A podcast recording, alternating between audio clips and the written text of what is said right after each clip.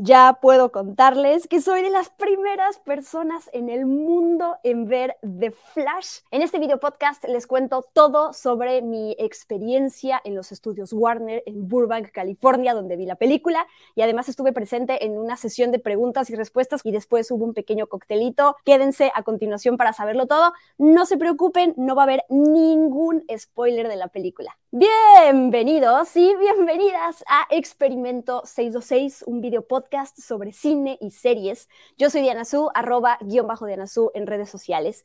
Y en esta ocasión, este episodio 9 de este video podcast, pues les traigo una experiencia muy especial que todavía no me lo creo, de esas cosas que uno disfruta, pero que se disfrutan todavía más cuando ya las puedes compartir con la gente, porque ustedes no sabían, pero yo hace unas semanas Em, Spoiler Time recibió la invitación para que el medio fuera a cubrir un evento de The Flash que incluía ver la película, que incluía una sesión de preguntas y respuestas con algunos de los involucrados y después una mini recepción eh, con comida y con bebida. Y pues yo fui la elegida para cubrir eh, pues todo este evento. Todavía no me lo puedo creer, estoy muy contenta y me, me hace feliz por fin que puedan escuchar y que puedan ver algunas de las fotos que tomé porque como les dije, firmé un embargo, no podía decir nada, ni a dónde iba, ni qué iba a hacer, ni con quién, y apenas ya tengo la oportunidad de compartir esto, entonces haciéndole honor al título de la película, literal, este fue un viaje flash, un viaje express de pisa y corre, porque llegué el lunes a Los Ángeles, y eh, estoy grabando ahorita todavía esto es en el martes, en realidad, soy la Diana del pasado. porque me tengo que ir al aeropuerto así en 15 minutos, pero no quería dejar de hacer esto para que todo esté fresco y la emoción esté, ya saben, al tope.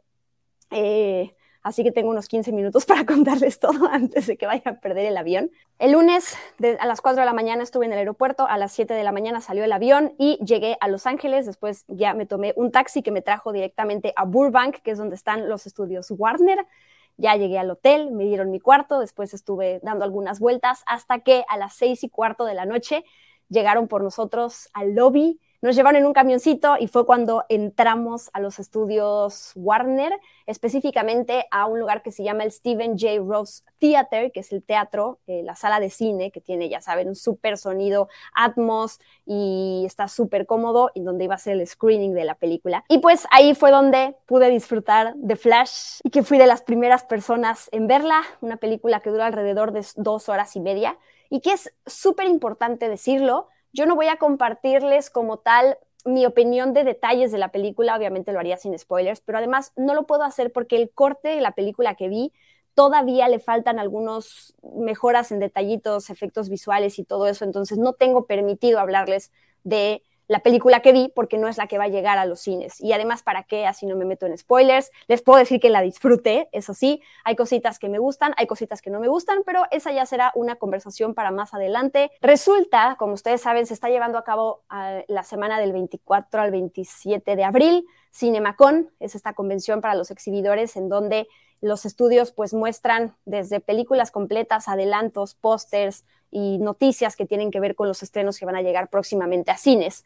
Ahí se va a proyectar The Flash para los presentes y por eso un día antes a varios periodistas del mundo nos invitaron a poder verla para dar nuestras primeras reacciones y lo más emocionante fue que antes de que empezara la función llegaron Andy Muschietti y Bárbara Muschietti, hermanos, director y productora de la película, para presentarla cuatro años se ha tardado toda esta película literal en poder ver la luz después de la cantidad de cosas que ya saben que han pasado en el Inter.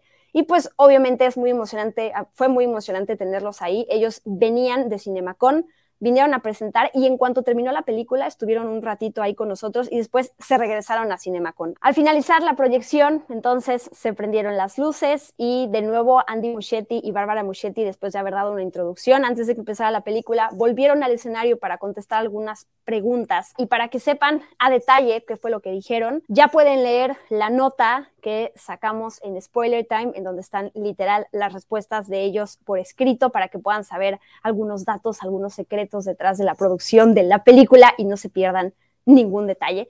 Pero les puedo contar más a, grandes rasgos. La primera pregunta que le hicieron a Andy es, oye, tú eres, al final de cuentas, más allá de un director, un cineasta y la experiencia que tienes habiendo dirigido, no sé, mamá, habiendo dirigido eh, It, eres un fan. Entonces, ¿cómo fue para ti aproximarte a esta película y hacer esa transición, porque pues él viene de haber dirigido It, estas nuevas películas, y ahora dirige una película con un presupuesto enorme, un blockbuster que es de Flash.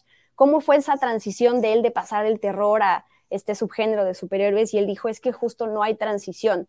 Yo no me aproximo a una película pensando en, ok, este es de terror, este es de superhéroes, este es de comedia, este es de drama. No, él se aproxima a partir de el instinto que él tiene. Y eso no tiene que ver con género, sino que él simplemente lo hace con una visión y lo, con lo que tiene sin necesidad de estar como cambiando el switch, me explico. A Bárbara le preguntaron sobre su rol como productora y ella contó cómo eh, el regalo más grande es a la vez también su perdición, su talón de Aquiles más grande, que es el dinero, porque por un lado, cuando te dan mucho dinero, sientes que tienes los recursos ilimitados, pero al mismo tiempo pues también es tu perdición porque las cosas se te pueden salir de las manos, ¿no? Es, hay que estar nivelando. Una pregunta súper importante que, bueno, todas son importantes, pero que queríamos saber y que queríamos que Andy Muschietti respondiera, pues es sobre Ezra Miller. Sabemos que Ezra Miller ha estado metido en un montón de escándalos. Es una de las mejores experiencias que ha tenido trabajar con Ezra Miller, porque, como saben, de los trailers y de la historia de esta película, Ezra Miller interpreta un papel doble, interpreta a este Flash que tiene que viajar al pasado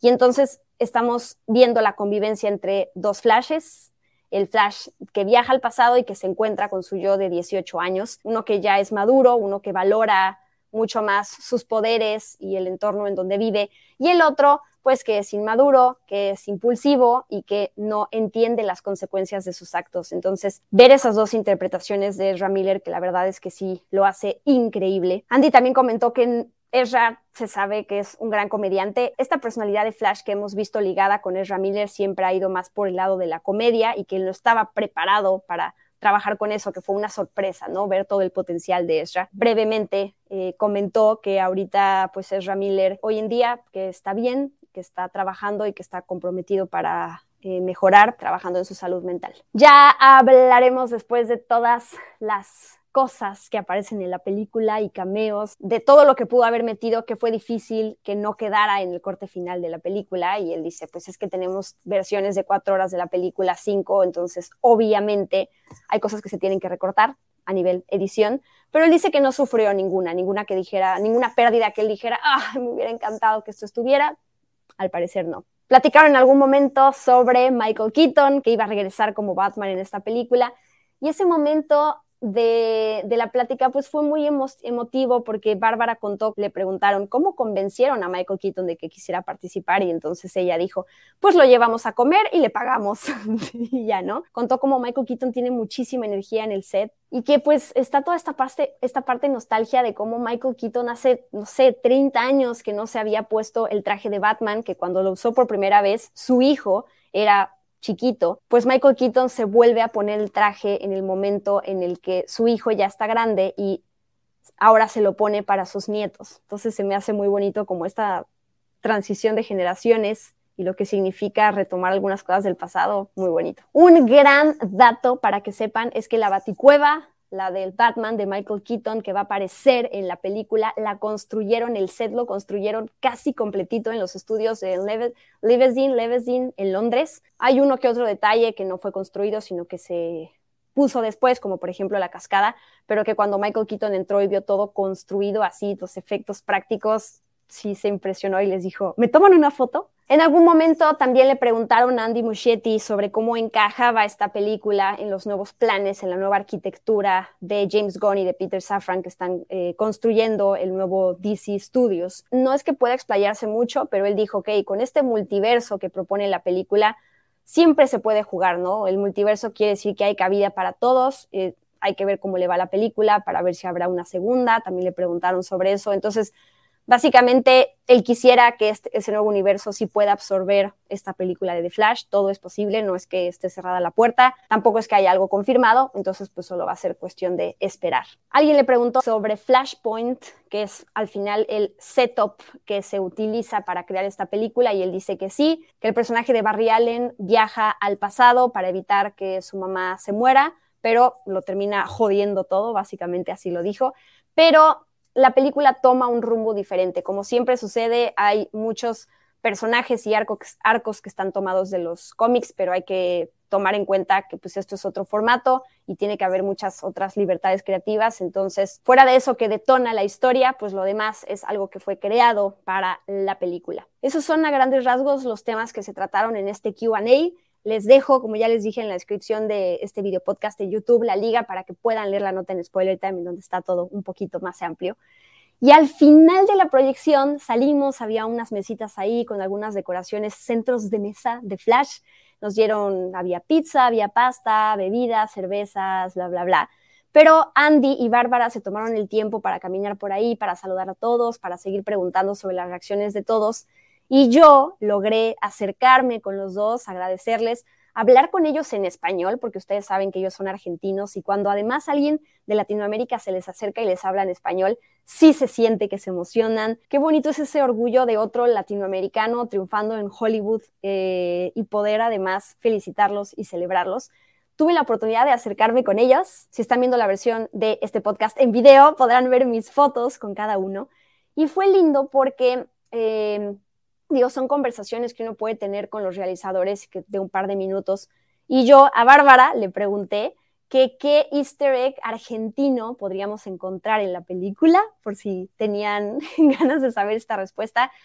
Uno tiene que ver con una canción y Maribel Verdú, que ya se darán cuenta. Y el otro es que hay, pusieron mate. En algún momento de la película yo no lo vi, pero cuando me toque ver la versión que va a llegar a cines en la función de prensa, pues me voy a fijar. En algún escritorio, en alguna mesa hay mate ahí que pusieron. Y lo más padre es que cuando me acerqué con Andy, muy buena onda, él vio que yo estaba cerca de los demás periodistas como queriendo entablar una conversación con él. Él se acercó, me saludó, me preguntó mi nombre.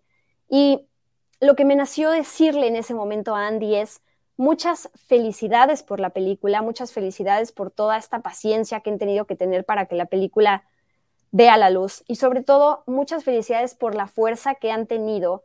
De nuevo, esta película ha atravesado por muchos, muchos obstáculos, ¿no? La pandemia, eh, si se hacía o no, también en algún momento era como, se confirmó este director, ya no está, ahora entró Andy, todo ese tipo de cosas. Y sobre todo, pues toda la polémica con Ezra Miller, ¿no? Toda esa incertidumbre que se ha vivido de si esta película se va a estrenar en cines o se va a streaming, qué va a pasar, va a estrenar. Entonces, le puedo decir Andy, felicidades por esa fortaleza, por esa valentía, por esta paciencia y porque este proyecto esté llegando a ver la luz. Y fue bonito porque quizás no se esperaba ese comentario, pero me dijo, oye, muchas gracias por eso. Entonces ya, estrellita en la frente para Diana Su, que puede decir un comentario, le pude decir un comentario lindo. Y después de un rato ellos, como les dije, se tomaron una camioneta porque se tenían que ir de regreso a CinemaCon porque van a presentar The Flash para los presentes. Y pues ya veremos cuando ustedes vean y escuchen este video podcast, ya habrán salido las primeras reacciones de esas otras personas que habrán visto The Flash. Así que de aquí a que estrene la película a mediados de junio, habrá todo este hype y dentro de menos de dos meses ya podremos hablar de la película. Ahora sí podré ver el corte y les podré decir, ah, miren, esto cambió, esto no, esto lo agregaron, quizás los efectos se ven mejor acá conforme lo que yo vi, no sé, ya platicaremos más adelante. Muchísimas gracias por acompañarme en esta anécdota. Me siento liberada, poder contarles y de poder liberar todo esto que traía ahí guardado, que no podía compartir en un principio, pero ojalá lo hayan disfrutado. Díganme en los comentarios si hay algo que quieran saber. Eh, y que pueda comentar ahorita. The Flash estrena el 15 de junio en los cines en México, así que ya falta poquito. Muchísimas gracias a Spoiler Time por invitarme a hacer esta cobertura. Muchísimas gracias a Warner por invitar a Spoiler Time, por la confianza. Muchísimas gracias a 2 de 3 también por el, equipo que estuvo eh, siempre al pendiente de mí, diciendo todo bien, cómo estás, necesitas algo, cómo te fue, viéndolo del embargo, qué podemos hacer, esto y lo otro. Y gracias a ustedes por escucharme o por, ver, o por verme nuevos episodios de Experimentos 626 aquí en mi canal de YouTube Diana Su o en cualquier plataforma de podcasting, Spotify, Amazon Music, Apple Podcast, donde prefieran. Yo soy Diana Su, los espero la próxima semana con un nuevo episodio de Experimentos 626. Adiós. Y ya me voy al aeropuerto.